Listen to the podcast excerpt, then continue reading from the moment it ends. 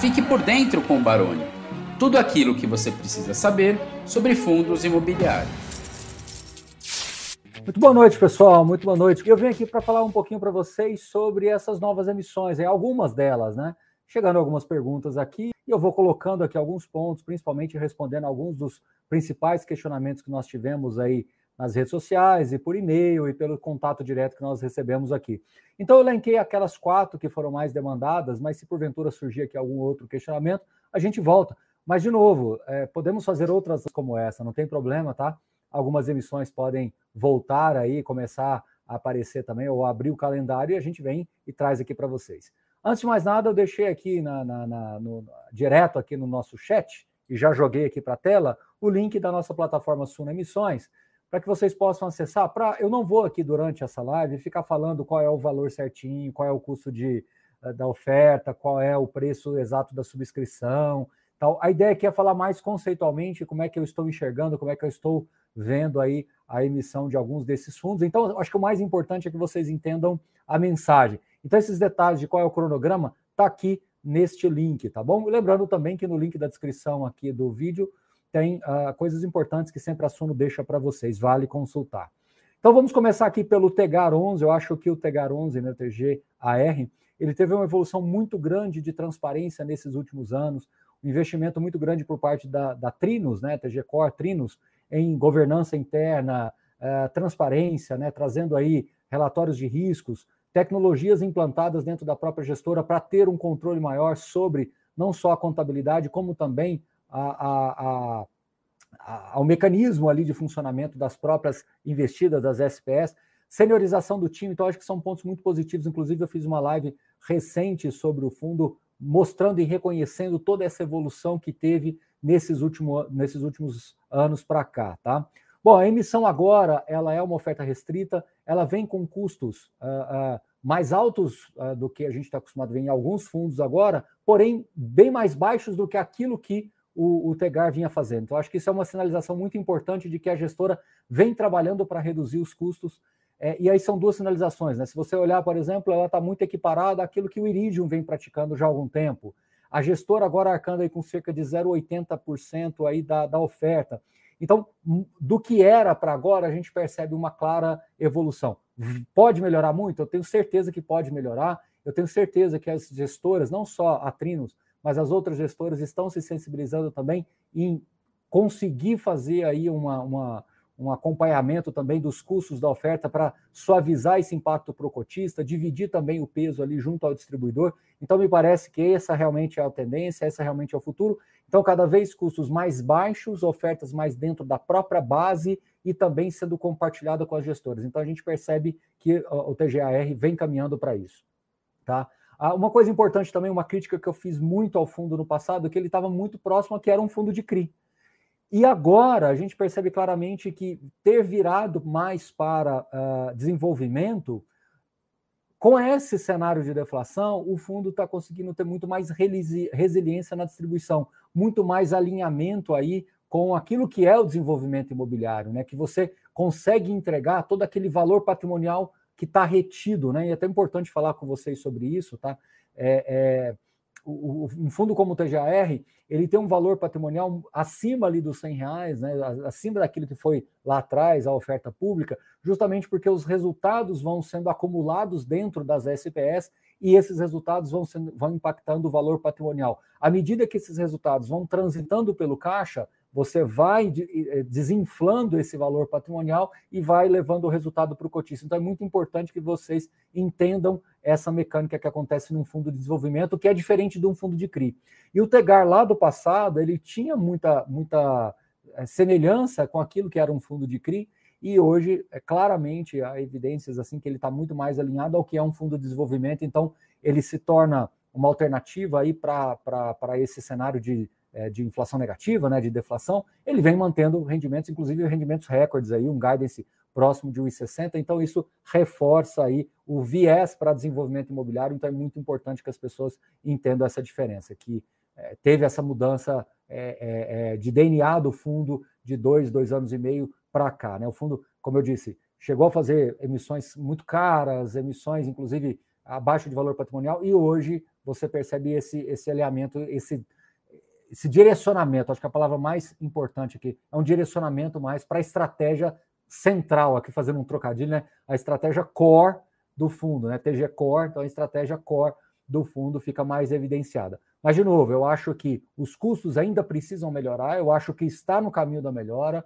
Esse compartilhamento do custo da gestora junto ao distribuidor é uma sinalização positiva, não só para os cotistas do Tegar 11, mas para o mercado. Eu acho que é algo que o mercado precisa comprar mais essa ideia de que as gestoras sim podem é, é, é, arcar ou compartilhar com os custos aí junto à base de cotistas. Então, isso é muito importante da gente ver. E, como eu falei, a, a, transparência aumentando bastante com os relatórios de riscos. Então, o que eu tinha anotado para TGAR é isso. Pulando agora para SEQR, o Sequoia, né?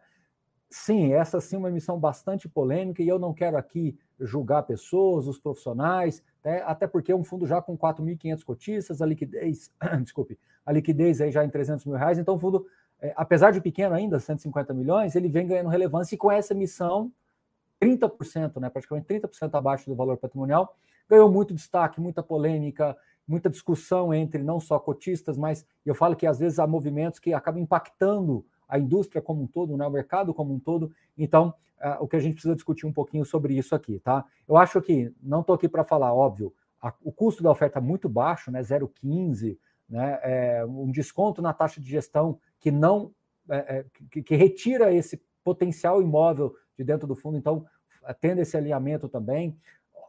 A captação está condicionada ao fechamento do negócio do imóvel, o imóvel não foi divulgado ainda é, por uma questão de confidencialidade, mas é, é, a, a gestora deixou claro que só realmente vai caminhar com a captação se o imóvel estiver fechado. É, óbvio, aumenta a liquidez, melhora o perfil de risco do fundo, tudo ok. Tudo bem, ok. Tá?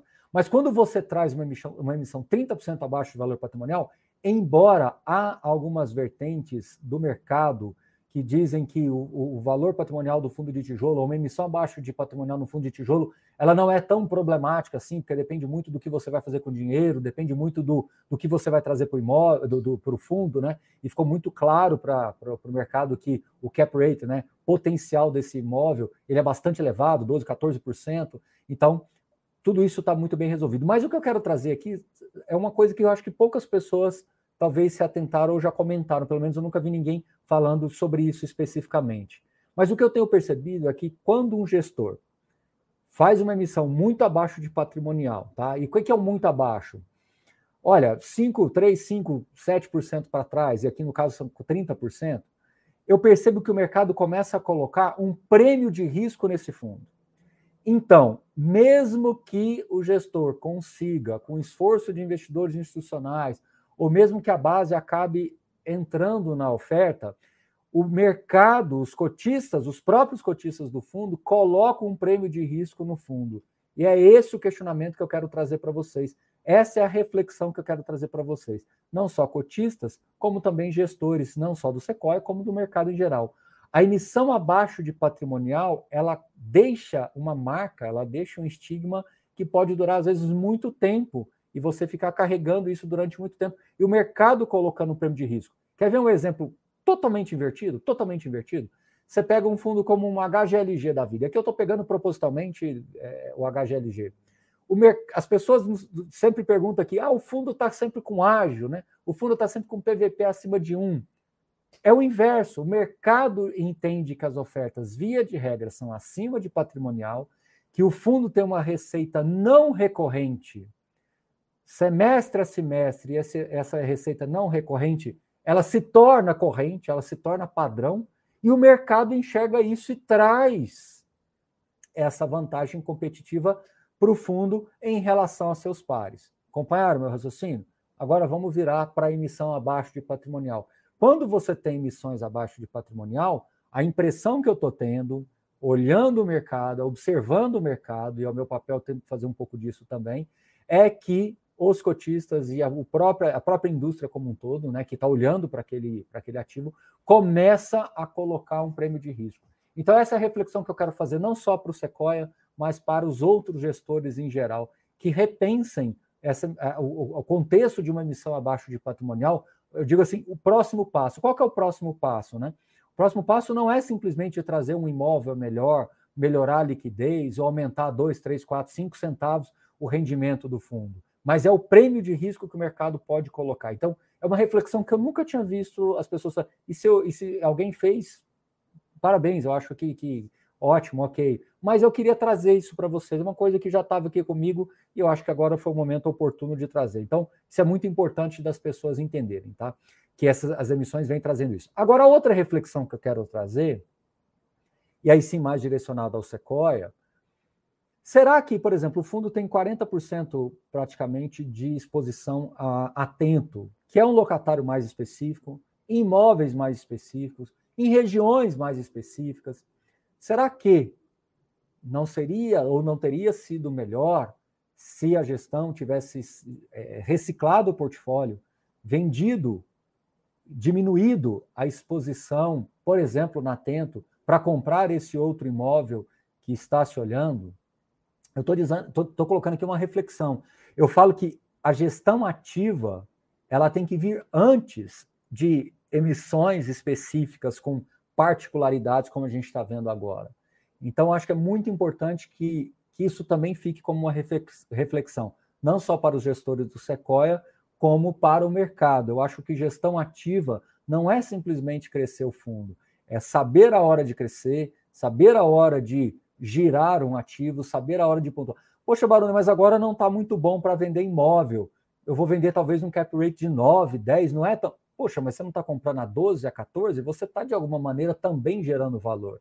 E se esse imóvel estiver acima do seu book contábil ali, né, você ainda pode entregar um rendimento extraordinário e isso tirar essa diferença do patrimonial, pra, que eu falo, eu, eu tenho muito comigo isso, tá? Quando o fundo começa a ficar muito deslocado do patrimonial, eu acho que o gestor tem quase que uma obrigação de vender ativos para mostrar para o mercado o valor real dos seus ativos. Porque o mercado está questionando se vale aquilo mesmo. O mercado não seguia exclusivamente pela renda, tá? O mercado ele seguia também pelo patrimônio. Será que o mercado está acreditando que aqueles imóveis valem aquilo que está lá no, no, no, patrimonial? Então o gestor ele entre, estou colocando entre aspas, tá? Ele tem meio que uma obrigação de fazer um movimento, é entre aspas isso, tá? É, é só para vocês entenderem aqui a, o, o, o, contexto, de mostrar para o mercado que está sendo negado, que foi o que aconteceu também com o HGRU, né? O mercado estava muito barato, né? E o gestor falou: Poxa, não tem lógica esse preço. Eu preciso mostrar para o mercado que eu valho mais. E o que aconteceu? O fundo passou a negociar com Ágil. Então, isso é muito importante de ficar como reflexão para as pessoas. Espero que, de novo, eu não estou aqui falando do Sequoia, não estou aqui só falando, desculpe, não estou aqui falando só do Sequoia. Eu estou aqui trazendo uma mensagem para que fiquem reflexões e que a gente possa aprender um pouquinho todo dia, tá bom? Fator veritável, RTA 11. Bom, primeiro, histórico. Evidente, são evidências. É claro que o fundo uh, uh, vem conseguindo entregar um retorno histórico muito bom. Quando você pega o fundo já tem 10 anos de vida, ele vem conseguindo entregar retornos muito bons acima dos seus benchmarks. Ponto. Isso é fato, não tem como discutir. Vários gestores passaram por lá, gestores, inclusive, muito bem, muito conhecidos, né? o próprio gestor do Iridium, enfim, outros gestores bem conhecidos também do mercado, que já passaram pelo, pela gestão do fator Verital, o Felipe, o, o, o, Meu Deus, me foge aqui. me fugiu o nome dele. Enfim, uh, uh, hoje está com Pocente, mas já teve. Poxa, me, desculpe, me fugiu o nome que hoje está uh, na, na, na, na IQI, né? Me, poxa, me foge completamente. O Rossi. Estou lembrando do sobrenome. Arthur. O Arthur, então, assim, já passou por lá também. Então, tem vários gestores que estão no mercado hoje que já passaram pela gestão do fator Veritar e conseguiu manter o seu portfólio aí saudável como um todo, tá? O fundo, na mão do Pocente, que é esse mais recente agora, passou por uma grande transformação de um ano e meio para cá. E essa grande transformação também custou muito caro, tá? Em vários aspectos. Porque quando o fundo optou por crescer, foi num momento que o mercado virou muito fortemente, o carrego ficou muito caro, os juros baixos impactou, ele ainda tinha operações em CDI, uma mudança de cenário de risco muito grande, não se fazia uso ainda das alavancagens lá, né, das operações compromissadas, então o dinheiro ficou em caixa queimando. Foi muito, muito ruim para os cotistas naquela época. Mas uma coisa foi positiva: o fundo passou de, uma, de um ativo de mais risco, de um fundo com DNA mais high yield, assim, que transitava com operações mais arriscadas, com um nível de diversificação bem menor, assim, de estruturalmente falando, por um fundo muito mais high grade, com uma taxa média ponderada é, menor, mas muito mais consistente, uma, uma, uma administração também muito mais, eu diria, é, próxima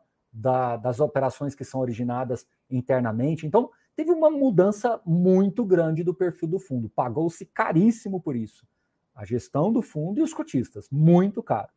Agora, essa emissão, ela estava num, num preço ali que não estava casando com o secundário, né? Só que tinha uma cláusula no prospecto que o gestor tinha discricionalidade de baixar até 5% e ele exerceu isso. E aí gerou polêmica, está gerando polêmica e vamos ver até onde vai isso, porque de fato a emissão ela foi baixada de preço e ela ficou no valor patrimonial, mas quando você exclui o custo, ela está abaixo do patrimonial. É ruim? É muito ruim você fazer uma emissão abaixo de patrimonial num fundo líquido. A emissão abaixo de patrimonial, quando é no fundo de tijolo, eu ainda acho que há espaço para você debater. Quando é muito abaixo, como foi Sequoia, fica até mais difícil de você, né? Você precisa compensar muito isso. Mas uh, uh, ainda dá para você ter alguma discussão, dá para você ainda tentar entender um pouco melhor a cabeça de lá do gestor. Quando você faz isso em ativos líquidos, que no caso são fundos de CRI, fundos de fundos, hedge funds, principalmente, eu acho que passa uma mensagem ruim porque você fica baixando ainda mais um valor patrimonial que já está machucado por causa da marcação. Muito bem. Baroni, fala para a gente qual é o impacto, porque aí também é uma outra derivada dessas discussões e dessas polêmicas. Tem a polêmica, mas as pessoas às vezes não entendem qual é o tamanho da polêmica, qual é o tamanho do pro... desculpe, qual é o tamanho do problema nessa polêmica. Eu fiz a conta aqui para vocês. O valor patrimonial do fundo hoje, do Veritá, 93,72. Se a emissão captar tudo, que nós estamos falando de quase 500 milhões de reais, o que eu acho muito difícil, né? Isso acontecer, mas vamos supor que aconteça. O valor patrimonial cairia para 92,91, tá? Então de 93,72 para 92,91, aí menos de, nós falando de 10, 80 centavos por cota. Bom, ruim? Claro que é ruim. Claro que é, não, não, não tem como falar que, que é bom. Mas, Baroni, o que, é que se vai fazer com esse dinheiro? Aí é outra história há uh, informações no próprio prospecto de que a gestão alocaria é, a uma taxa média que seria capaz de subir hoje o IPCA mais 6,8, que é a taxa média ponderada do fundo, para IPCA mais 8. Bom, se isso acontecer, de fato você tem uma compensação significativa do ponto de vista de qualidade, desculpe, de risco-retorno do fundo eu não vou julgar futuro. Não tem como eu falar que hoje vai se fazer essas emissões, até porque eles falam que vão demorar entre três, quatro meses para fazer as aquisições. Então, eles têm hoje mais ou menos 53 milhões de reais em operações compromissadas. Para virar essa chave é rápido, mas está faltando 450 aí que vai acontecer. Então, eu não quero julgar fu futuro. A sinalização é que a taxa média ponderada melhoraria significativamente é muita coisa sair de 6,8 para 8, num fundo de qualidade implícita como tem no Veritá. Por outro lado, o cotista, mais uma vez, é, é, pagaria esse preço aí é, de ter uma perda de 80 centavos no valor patrimonial, se, somente se, captar quase 500 milhões de reais. Se você captar menos, vamos supor que capta 250 milhões de reais, o impacto vai ser de uns 40 centavos por cota. Então, fica isso daí, tá? A emissão ela é pública, né? Tem o fator de proporção aí de, de, de, de uns 40%, né? Estou aqui com o número, é 40%, 40,43%. Então, é, é, possivelmente vai ter uma atividade muito grande de secundário, né? vai ter é, é um movimento muito grande da distribuição, né? Para se colocar essas cotas através de uma oferta pública. O rendimento aí está se segurando em um real por cota e ainda tem reservas acumuladas, então pode ser que tenha um apelo dos distribuidores de levar, até porque a taxa está bem, é, é, é, vamos falar assim, sugestionada para isso. Agora, dentro dos padrões de uma oferta pública, uma taxa entre R$ 2,50 a R$ reais, né, 2,80, ela está é, até declinante, né? De novo, pessoal, eu quero lembrar todos nós aqui do que, que a gente falava há dois, três anos atrás. Era meio que normal você ter 3,50, 4 e pouco de taxas de oferta pública. O patamar deslocou. Eu ainda acho que o ideal é você trabalhar entre 1 e 1,5 no futuro. Né? E aí eu estou falando coisa de mais um ano para frente, dois anos para frente, com uma divisão entre cotistas e gestor, o que cairia isso aí para talvez menos de 1% para taxas de distribuição. Então, esse é um cenário que eu acho que está caminhando. Tá? Agora, o que, que, é que pode acontecer com o Veritar? Você tem uma adesão baixa, né? Você não tem uma adesão baixa e você tem um impacto super marginal. Não é positivo, não é positivo a, a emissão abaixo de patrimonial e acho que a aderência da base de cotistas pode ser pequena, mas por outro lado você pode ter novos entrantes uma vez que é oferta pública. Então vai depender muito da capacidade do distribuidor em conseguir fazer essa, essa colocação. Vamos ver. E TRXF, para a gente entrar no nosso último aqui, TRXF, gestão ativa. Pessoal, daqui a pouco eu olho para o chat aí para vocês, tá? Rapidinho. Gestão ativa.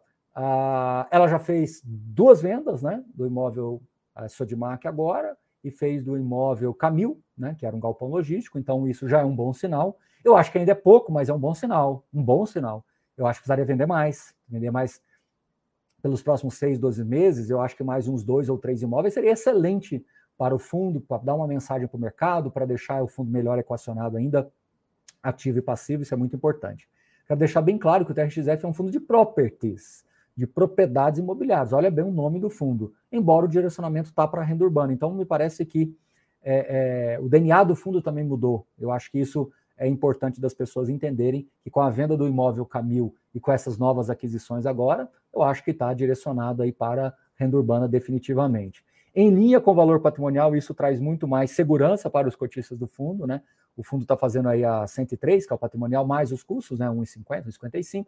Então, isso deixa também aderente, tanto que se você olha no secundário, ele caiu, mas ele não machucou tanto. Então, já mostra para a base de cotistas, já mais de 60 mil cotistas, de que está tendo esse, esse, esse alinhamento aí de não, não cruzar a linha aí do valor patrimonial, o que é positivo. Lembra da história do Sequoia que eu acabei de falar?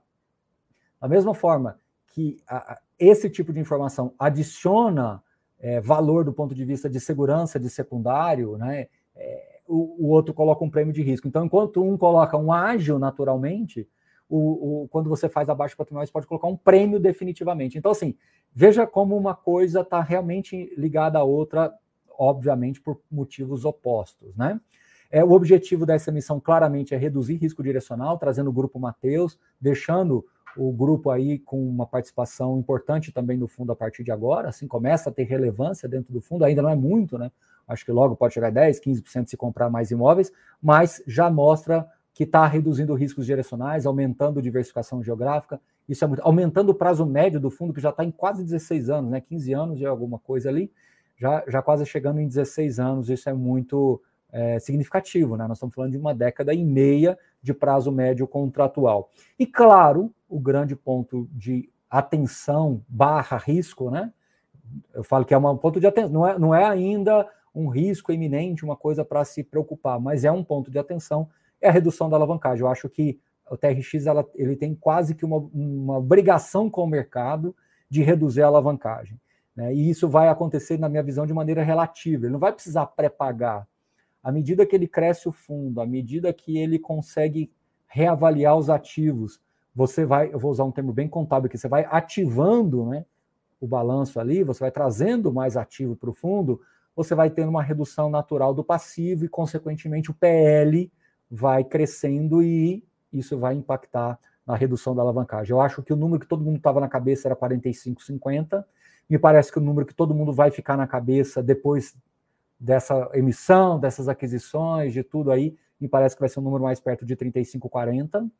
E talvez daqui a um ano, tem muita coisa para acontecer, o número fique mais 30, 35, e também já é um número que está super bem equacionado com o fundo, e aí entra naquilo que eu falei: se ele continua fazendo gestão ativa, é, vendendo um, dois, três imóveis por ano, ele definitivamente tira o risco da alavancagem, que ele, ele passa a ter um valor muito marginal, uma, uma, um peso muito marginal uh, na, na, necessidade de caixa anual. Né? Hoje já tem faixa de 4%, 5%, vai caindo para 3%, 4%. Então você tem uma necessidade de 3%, 4% de caixa do patrimônio para arcar com a amortização, uma vez que as despesas financeiras já estão sendo pagas, deixa o fundo numa posição super tranquila de que você quase que com a reserva de caixa você já vai conseguindo fazer a reserva de caixa dos resultados dos 95%, vai conseguindo fazer o pagamento das, das, é, é, é, das amortizações, tá bom?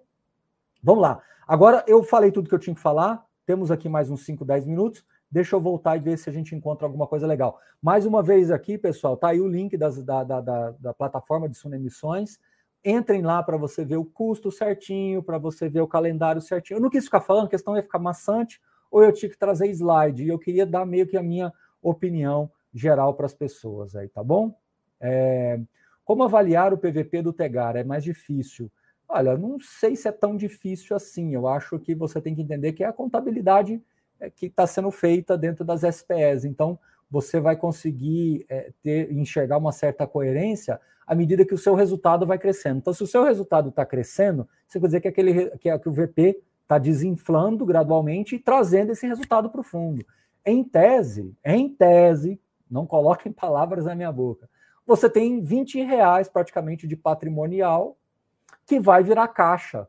Obviamente, isso não vai acontecer em um mês, dois meses, em um ano, dois anos. Isso vai acontecer ao longo de vários anos pela frente, que é, são esses imóveis que vão sendo vendidos, desenvolvidos e vendidos e apurados, né, como lucro. Então é isso daí. Vamos lá. Uh, vamos lá. Eu não conheço, Alexandre, esse site que avalia administrador. Eu acho que isso também é uma coisa um pouco pessoal. Você pode até dar uma estrelinha aqui, outra ali, mas acho que isso tem um grau de pessoalidade muito grande. Boa noite, Marcel. Prazer te conhecer pessoalmente aquele dia no nosso evento, tá? O Marcel até coloca emissão abaixo de patrimônio. Eu acho válido quando se compra um ativo de boa qualidade e bom retorno. Então, Marcel, eu acho que sim e não. Eu acho que não é, é, não é quer dizer assim, emissão abaixo patrimonial é ruim? Sim, não. Eu acho que quando a gente vai muito por esse lado do sim ou não, eu, eu acho que a gente incorre a uma análise rasa. Eu gosto de, de derivar um pouquinho mais. Quando você traz 30% abaixo patrimonial, é muito agressivo na minha opinião, eu acho que o gestor ele teria uma, ele tem uma prerrogativa de fazer uma gestão ativa antes. Como ele está muito deslocado do patrimonial, na minha opinião, se tivesse feito uma gestão ativa, reduzido o risco, por exemplo, da Atento, ele conseguiria mostrar e trazer mais confiança para o mercado. E às vezes essa admissão poderia ser feita 80, 85, 90, não poderia ter porque você ia ter o ganho de capital, você ia comprar um ativo no cap rate melhor, ia melhorar a renda recorrente, a emissão voltaria talvez para 80, 85, poderia fazer uma emissão, mesmo que abaixo de patrimonial, mas muito menos abaixo de patrimonial, tá? percebe? Eu sempre, enfim, mas o que eu quero deixar como mensagem e fica a reflexão é, é o prêmio de risco. Os gestores que insistem na emissão abaixo de patrimonial, eles têm que avaliar, se autoavaliar e perceber que o mercado coloca um prêmio de risco em cima de vocês. Eu estou colocando entre aspas vocês, no sentido não é sequoia que eu estou falando dos gestores que insistem um pouco nessa tese do abaixo de patrimonial, tá bom? É, então, a Isilda até coloca, não só coloquei um prêmio de risco, mas liquidei a posição. É, não sei de qual fundo especificamente ela está falando, mas não importa. O que importa é que, Isilda, esse é o ponto. As pessoas elas estão muito sensíveis a. As pessoas ficam muito sensíveis a determinados temas. E a emissão abaixo de patrimonial é um tema sensível. Ponto. Uh, Custo de oferta é um tema sensível. Ponto. Então não adianta, se nós estamos inseridos dentro de uma indústria, nós temos que saber fazer a leitura da indústria. E aí é muito importante o gestor fazer essa leitura. Ele, gestor, ele, gestor, talvez não concorde. Ele fala assim: poxa, não faz sentido. Eu estou fazendo emissão abaixo, mas vou comprar um imóvel com yield de 30%. Vou... Tudo bem, gestores, no geral, vocês terem esse raciocínio às vezes até matematicamente pode até estar tá correto, mas ideologicamente talvez não esteja. E aí eu acho que você tem que ter essa, essa, essa sensibilidade de entender a indústria. Eu falo que assim, vai, é, me, me, permita dar um exemplo completamente fora, me permita, peço essa, essa licença para vocês aqui, quase uma licença poética. É um pediatra, quando está lidando com os pais, e eu posso dizer isso assim, é, é, o primeiro filho, o segundo filho, você percebe claramente a diferença. Quando ele vai tratar do primeiro filho, a maneira como ele coloca, ele tem uma sensibilidade. Quando ele vai colocando para o segundo, tem sensibilidade. O, que eu quero dizer para vocês aqui é que faz parte dele, dele como médico, como, como pediatra, conduzir aquilo ali, porque o contexto daquelas pessoas estão mais sensíveis a determinadas coisas que às vezes são muito simples. Que o avô, o avô acha que é simples, mas o pai ali e a mãe de primeira viagem, para aquilo ali às vezes é muito complexo de se entender. Desculpe, é quase uma licença poética, mas vocês vão entender o que eu estou falando. Às vezes o assunto valor patrimonial, o assunto custo, alguma coisa, por um ângulo pode ser muito fácil, muito óbvio. Poxa, é matemática, eu estou comprando aqui mais, mas não é bem assim, porque você ideologicamente você tem outra, outro contexto, você tem toda uma análise consequente disso. Aí, à medida que você vai fazendo uma gestão ativa, você vai colocando as coisas, você vai habituando o seu cotista, já, você já começa a ter uma interlocução ali com ele, e aí você já começa a chamar uma assembleia para aprovar uma emissão de um jeito ou de outro, você começa a fazer uma emissão muito específica com algo mais direcionado, mas depois de alguma fase. Então, o pediatra, voltando para a história, quando você está lá na frente, lá no relacionamento, lá na frente, ele já começa a ter algumas liberdades aí para fazer. Então, assim, desculpa se o exemplo não foi perfeito, mas eu só quis trazer para você assim, uma coisa mais gente da gente, entendeu? Fugir um pouco desse ambiente fundo imobiliário e trazer mais gente da gente. De uma relação de médico com o paciente, um pediatra ali que está lidando com coisas muito sensíveis e às vezes simples, mas sensíveis. O jeito de falar importa dependendo do jeito que ele fala, ele pode trazer uma gravidade maior do que é de fato, ou não. Então, assim, eu acho que isso faz muito sentido quando você está falando de emissões que têm algum grau de, de, dúvida, tá certo? Tá. A questão do veritá, tá? A, a crítica do fundo que demora a alocar é um estigma que, na minha visão, sabe, gente, a, a, foi, foi, um, foi um recorte temporal péssimo mas não faz do fundo ser péssimo por causa disso. Porque é um fundo que tem 10 anos. E um fundo com 10 anos, você tem que analisar um recorte temporal maior. Ele não fez é, é, uma emissão num momento que estava favorável. Desculpe, ele fez uma emissão que estava com um vento relativamente favorável. Quando a emissão foi concluída, tinha se mudado esse cenário. Essa, essa, esse momento aí, 2020 e 2021, nós tivemos muito esse negócio de primeira onda, segunda onda, vacina, não vacina, vacina enrola, depois chega outro lote de vacina. Lembra dessa época? Então, nesse momento, a equação de risco-retorno das operações mudou muito. E foi no momento que ele estava, ele estava com a janela muito boa para captar e numa janela péssima para alocar. Então ele startou a emissão, ele começou a emissão no momento ruim. Desculpe, desculpe. Ele, ele começou a emissão no momento muito bom. E no meio da emissão para o fim, principalmente no finzinho, quando ele estava com o dinheiro na mão, ficou péssimo, péssimo. E aí o que vai fazer, né? E aí você não tinha o recurso da alavancagem ainda, você não tinha o recurso das operações compromissadas, é uma coisa que chegou só agora depois. E o caixa pessimamente remunerado, aí criou-se esse estigma. Então foi lá e marquei. É um gestor ruim que capta ruim. Não, não é. Não é. Na verdade, é, é, eu acho que foi um recorte temporal muito ruim. Vamos esticar essa regra e vamos olhar o histórico do fundo. Ele está pagando melhor do que vários benchmarks inflação mais 6, CDI, e isso tudo tem que ser contextualizado. Então, tudo bem, quer criticar aquele péssimo momento? Critique, mas aí abre a régua e faz uma análise maior. Eu acho que assim, não tem problema nenhum você falar assim: ah, esse jogador de futebol nessa temporada foi péssima. Mas abre a régua. Pô, o cara foi três vezes campeão mundial, ganhou cinco bolas de ouro, tá, mas essa temporada ele foi péssimo. Então, assim, cuidado, porque às vezes esse, esse, tipo de análise fica muito mais assim pessoal do que qualquer outra coisa. Eu acho que entendo de novo. Hoje eu aprendi a entender muito mais isso. Eu acho que sim, tem uma empatia, tem um grau de pessoalidade. Sim, tudo bem em ter. Eu só acho que insistir em transferir isso é que talvez possa levar a, a, a, a, ter um entendimento errado do próprio produto. E aqui eu não estou falando de Veritá, aqui eu estou falando do mercado como um todo. Eu acho que todos os fundos, por exemplo, Kineia, KNRI, que, assim, poxa, quase que indiscutível. Ele teve um momento péssimo uma vez, péssimo, que foi no momento que começou a abrir muita vacância, Rio de Janeiro com problema, eles tinham uns prédios no Rio de Janeiro extremamente complicados, que precisava de reforma, troca de ar-condicionado com problema, uma série de coisas. Foi se refazendo e hoje tem essa, essa, essa condição aí que a gente está tá, tá, tá vendo. Então, assim, é muito importante que a gente tenha essa, esse, esse discernimento de saber comparar, tá? O Lucas, Lucas, Lucas, Lucas, não teria ter sido problema. Essa demora para essa emissão jogou contra o Veritá. De fato, Lucas, eu acho que essa, essa demora. Aliás, ele tem sempre esse problema de aprovar a Assembleia e aquela coisa toda. De fato, isso atrasa sim.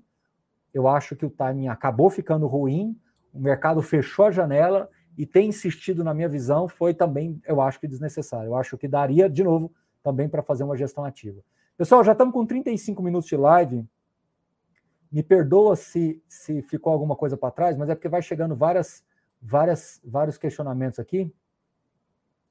Ah, vender um imóvel, você acha que vender um imóvel fica um pouco desalinhado a gestão com o locatário? De jeito nenhum, de jeito nenhum. Você vende, a compra e a venda do imóvel faz parte, não é porque você tem um imóvel locado para a empresa A, você vende esse imóvel, você desalinha com esse com esse de, de jeito nenhum. Gente, é, o mercado é muito agnóstico com relação a isso. Assim, ele quer pagar um preço bom. É, o gestor quer ver, tem que vender pelo melhor preço, quem está comprando quer está querendo comprar pelo melhor preço, o locatário quer pagar o menor aluguel possível. Não existe essa, não. Acho que isso é uma coisa que é, a gente. Por exemplo, o, o, quer dizer então que se o, o, o TRXF começar a vender imóvel do GPA ou do açaí, ele vai perder a relação? De jeito nenhum. Eles, o, açaí, o GPA, quer fazer novos negócios e aquilo ali faz parte, e o comprador vai ser talvez um comprador profissional também, e a vida vai seguir, tá bom? É isso. É, de fato, pessoal, eu acho que o Veritar, eu acho que desalinharam a palavra pesada, eu acho que eles só não não não deveria ter, ter seguido nessas condições, ter baixado aí. Claro, no final do dia é desalinha, mas não é um desalinhamento tão evidente, como eu falei para vocês. É, nós estamos falando de 80 centavos, se captar é, é, 500 milhões. Eu acho que é muito mais, na minha opinião, um, uma, um, uma comunicação que pode se desgastar ainda mais do que necessariamente um grande desalinhamento. Então, você pega uma comunicação que já tem uma sensibilidade muito grande com relação ao tema emissão, e aí você vai lá e ainda dá mais uma, uma arranhada. Eu acho que isso acaba sendo ruim. Infelizmente, o Pocente, na minha visão, é um, é um gestor tecnicamente muito bom, entendeu? Mas é, é aquilo que eu falo, pessoal, às vezes você tem que pensar no próximo movimento do xadrez, né? E aí você tem um tabuleiro aqui. Então, bom, eu vou mexer esse, essa peça aqui. Qual que vai ser a consequência dessa peça sendo mexida? Eu acho que às vezes 80 centavos, que matematicamente é pouco no final das contas, mas cria-se essa questão da emissão abaixo do valor patrimonial, num fundo que teve esse problema de atraso, etc, etc. Então vai ficando uma coisa vai embolando na outra. acho que não, não, não sei se há necessidade, se haveria necessidade de insistir. Mas, enfim. Ok, Captou? Captou? Machucou 80 centavos? Machucou 40, que seja? Eu, Baroni, não quero fazer futurologia, mas eu quero olhar para IPCA mais 8. É disso que nós temos que cobrar mais do que qualquer outra coisa. O fundo, se ele sai de IPCA mais 6,7, 6,8 para IPCA mais 8, ele se torna um dos fundos com uma relação de taxa de média ponderada para um high grade, uma das maiores do mercado. E isso é o que a gente tem que mirar também. Né? Estamos falando de passado, que foi a emissão que atrasou, estamos falando de presente, que é essa emissão dentro desse contexto, e precisamos falar um pouquinho de futuro também. Então, acho que a gente precisa olhar muito também de como que vai ser a, a, potencialmente a alocação desse capital. Pessoal, espero ter atendido todas as dúvidas aí, pelo menos do que eu olhei aqui, do que chegou pelas redes sociais e do que eu respondi dentro de um raciocínio. Espero que tenha agradado aí e explicado para vocês. A ideia aqui não é direcionar a compra ou venda, exercício ou não destas é, emissões, mas tentar trazer um pouco da minha visão, da minha opinião para todos aqui. É, eu acho que o mais importante é que ficam algumas reflexões que vale para mim, que vale para vocês, que vale para os gestores, vale, vale para quem nos ouve aqui. Né, que, enfim, acho que o importante é a gente compartilhar um pouquinho de conhecimento e aprender um pouco cada dia, tá bom? Para mais informações aí, de novo, consulte aí Suna Emissões, que tem lá o calendário bonitinho, tudo certinho para vocês, tá bom? Forte abraço e até a próxima. Valeu, boa semana. Tchau, tchau.